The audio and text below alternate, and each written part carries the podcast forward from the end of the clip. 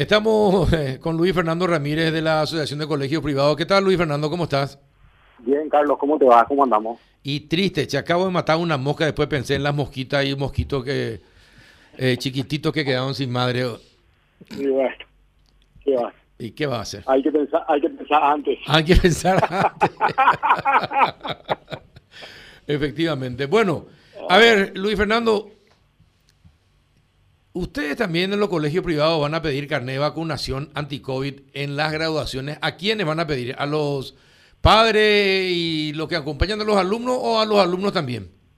Mira, Carlos, nosotros como gremio en esta ocasión, con la disparidad y la diversidad que hay, no hay una posición única gremial. Hemos dejado que cada uno de los colegios, de acuerdo a su mejor parecer y sobre todo de acuerdo a lo que cada comunidad educativa vive, eh, tome la mejor decisión. Porque hay colegios que decidieron hacer un acto pequeño, además, chiquitito, privado, con la familia, papá, mamá y no más.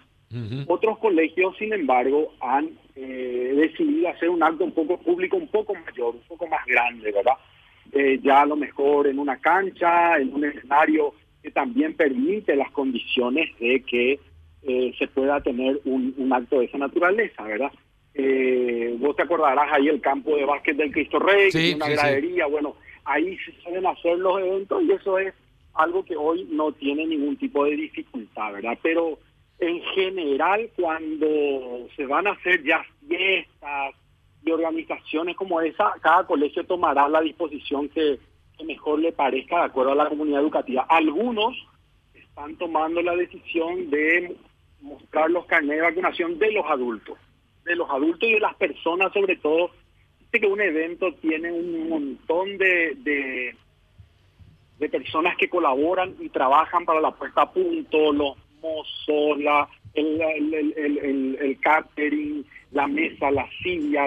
Hay un movimiento que empieza uno o dos días antes, ¿verdad? Entonces, toda la certificación de ese trabajo es la que de alguna manera se quiere también prever, ¿verdad?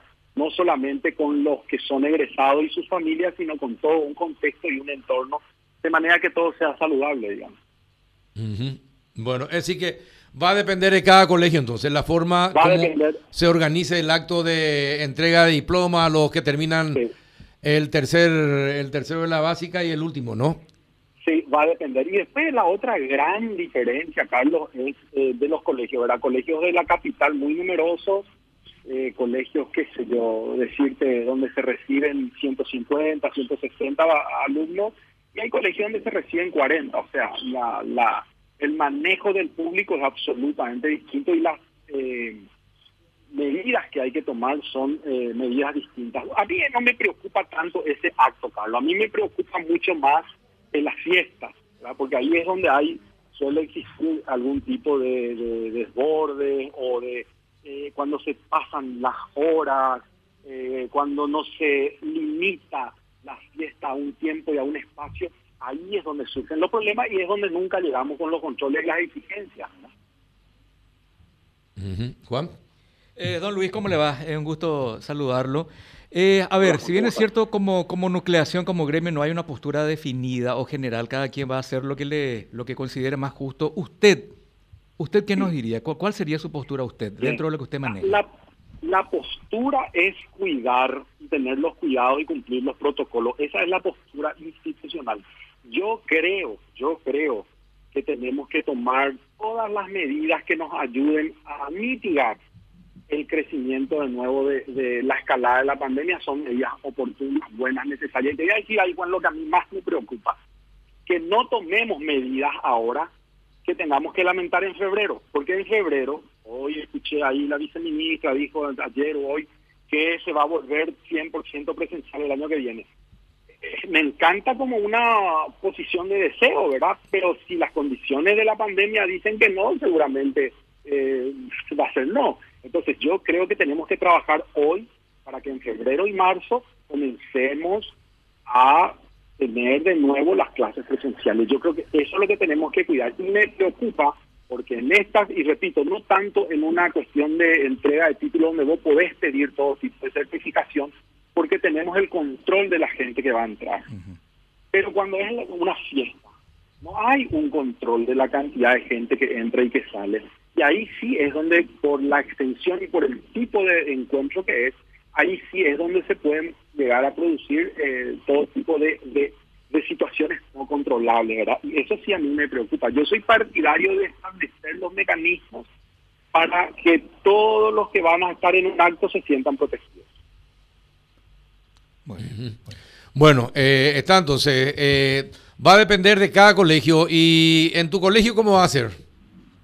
Nosotros somos pocos, Carlos, nosotros tenemos esa ventaja que somos pocos y nos conocemos todos y todos estamos por suerte bajo el régimen de la vacunación. Eh, somos 29 alumnos los que se van a egresar este año, conocemos la vida de toda la familia, es otro tipo de entorno, hay una comunidad educativa que se reúne, nos hemos puesto de acuerdo entre todos, o sea, es una unidad manejable, te voy a decir. Por lo tanto, existen también acuerdos, porque hay que destacar que cuanto más grande es el grupo, más desacuerdos puede haber, más posiciones encontradas y diversas y diferentes de las familias puede existir, ¿verdad?